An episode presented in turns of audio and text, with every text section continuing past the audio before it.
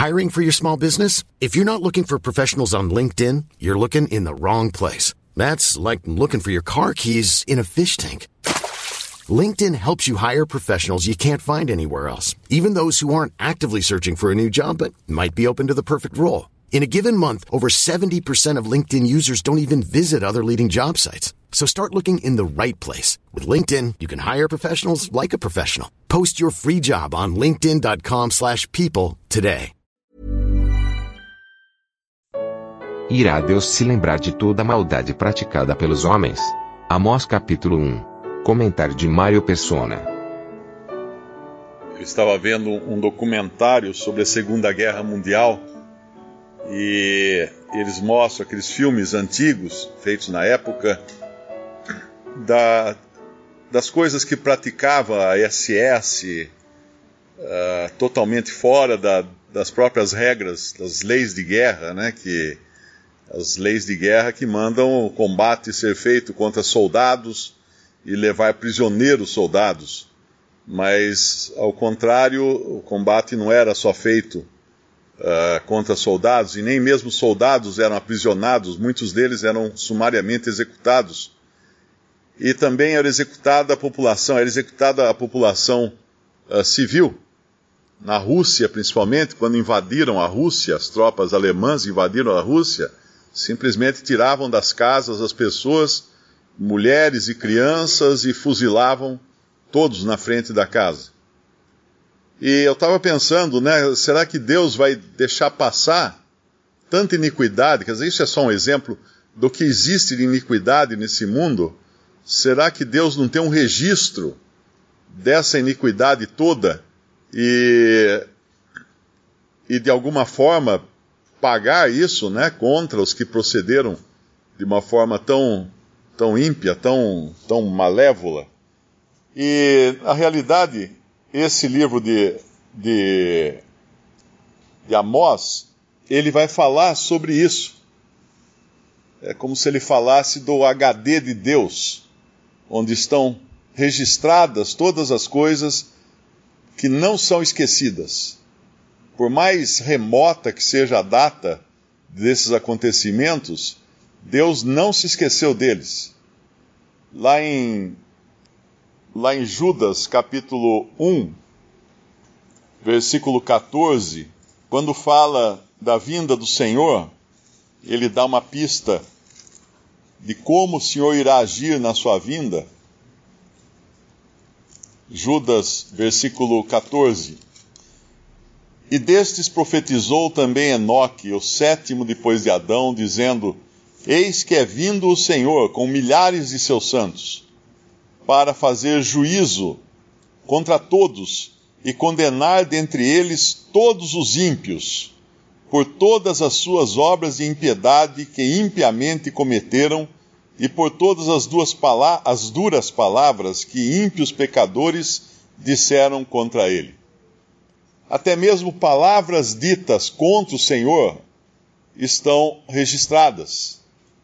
Nos evangelhos, o próprio Senhor fala né, que cada um dará conta uh, de toda a palavra ociosa, eu acho que é a, a, a, expressão que é usada lá.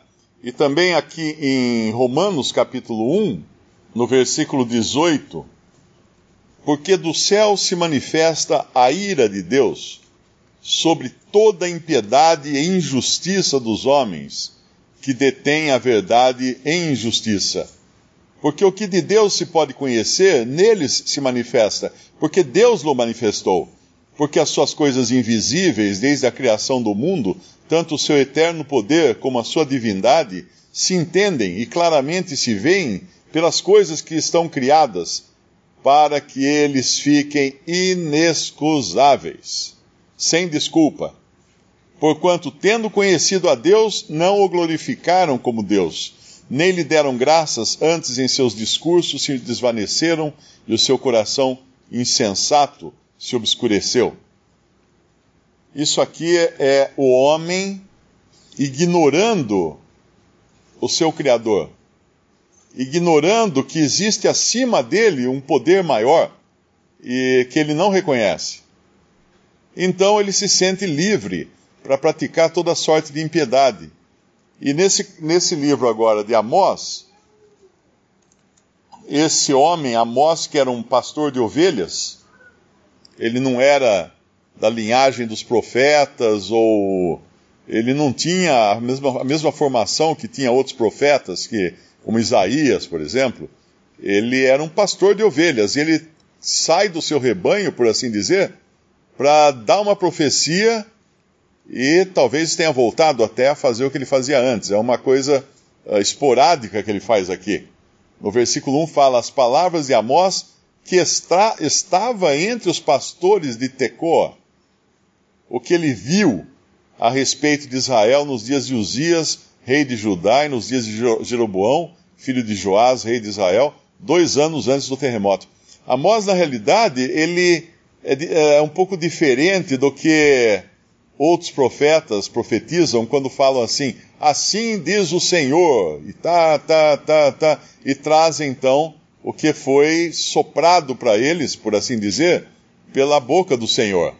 Amós não, ele viu. Aqui fala que ele viu. O que ele viu a respeito de Israel, nos dias de Uzias, rei de Judá, e nos dias de Jeroboão, filho de Joás.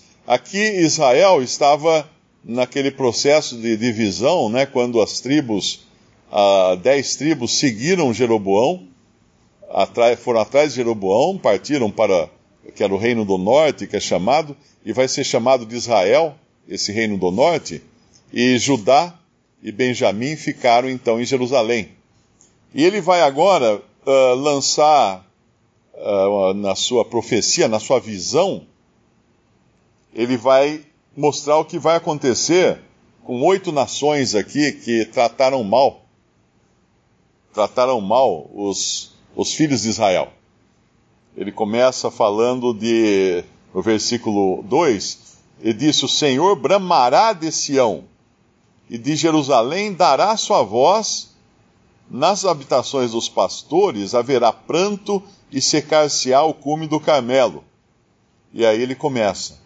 Quando diz que o Senhor bramará, é como se ele tivesse dado um grito, ele, ele dá um, uma ordem, uh, uma sentença, e aí ele começa a chamar cada uma dessas nações, e o interessante aqui, ele fala assim: Assim diz o Senhor, no versículo 3: Por três transgressões de Damasco, e por quatro, não retirarei o castigo porque trilharam a Gileade com trilhos de ferro. Lá no versículo 6, ele vai, ele vai dizer: Assim diz o Senhor: Por três transgressões de Gaza e por quatro, não retirarei o castigo, porque levaram em cativeiro todos os cativos para os entregarem a Edom. Aí no versículo 9, por três transgressões de Tiro e por quatro, não retirarei os castigos, porque entregaram todos os cativos a Edom e não se lembraram da aliança dos irmãos. E assim ele vai até o final, sempre começando as suas sentenças com uh, por três transgressões e por quatro. E é, é significativo, esses dois números são significativos, porque nós sabemos que pelo testemunho de duas ou três testemunhas, toda palavra será confirmada. Então, isso aqui é um testemunho perfeito de algo que é real, de algo que não é vago, e Deus vai cumprir esse testemunho por três transgressões. Ele, ele fala, começa com o três. E o quatro?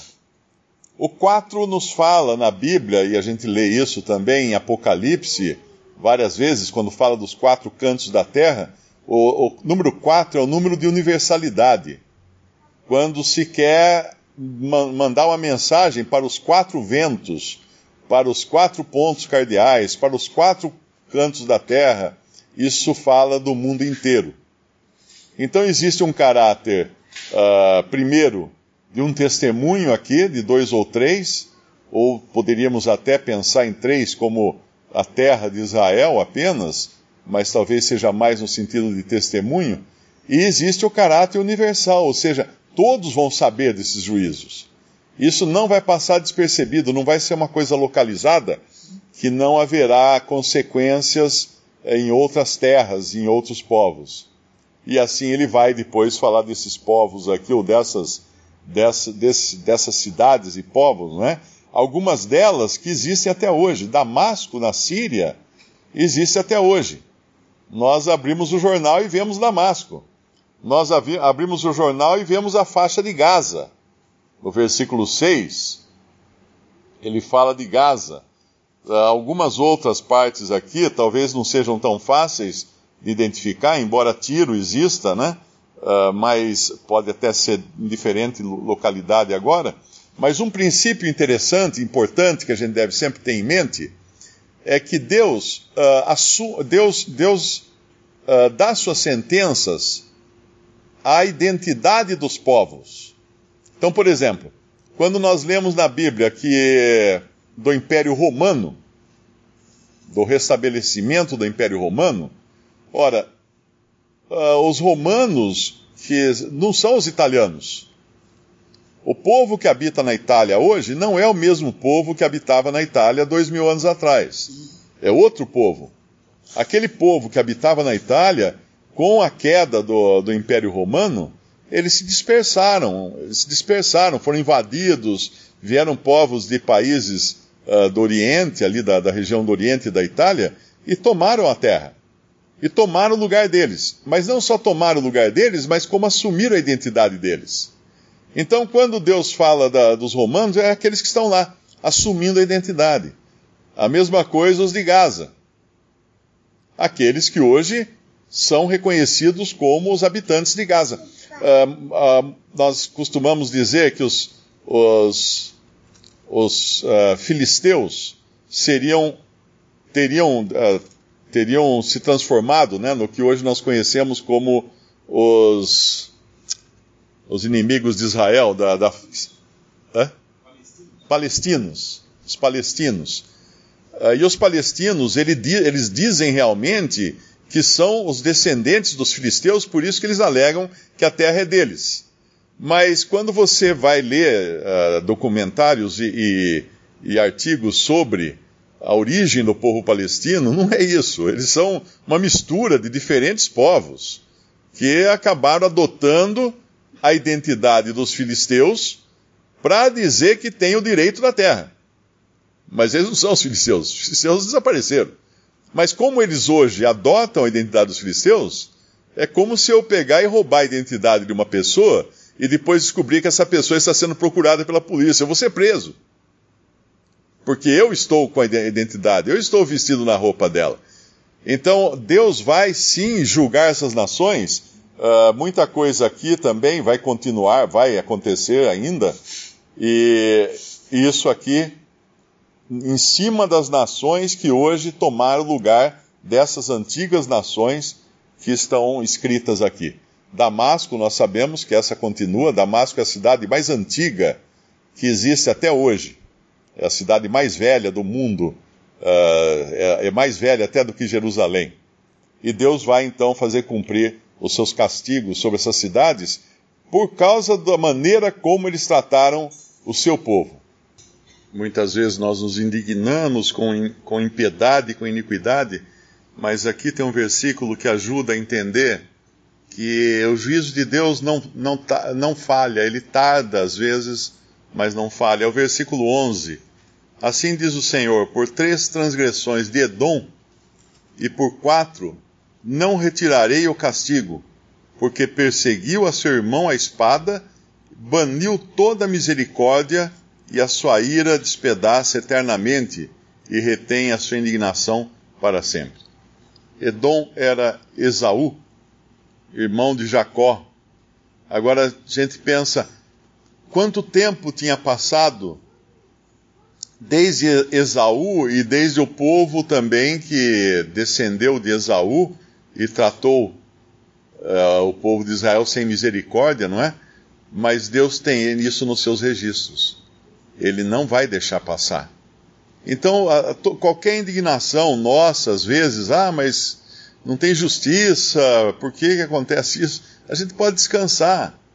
Pode descansar, porque Deus está no controle de todas as coisas. Uh, o nosso, a nossa faixa de, de, de visão é muito pequena, né? Nós enxergamos um tempo pequeno, mas Deus enxerga de eternidade a eternidade. Ele vê o fim antes do, do, do começo, ele já sabe todas as coisas. Então isso dá a nós também uma tranquilidade maior de saber que podemos ah, descansar nos juízos de Deus, porque Deus é justo. Por mais iniquidade, por mais uh, maldade que a gente veja ao redor, mesmo hoje, né? não, não precisa ir naquela época, qualquer época, nós podemos descansar porque Deus é justo. Ele vai, ele vai cumprir os seus objetivos e toda iniquidade será sim julgada no seu devido tempo. Visite respondi.com.br. Visite também 3minutos.net.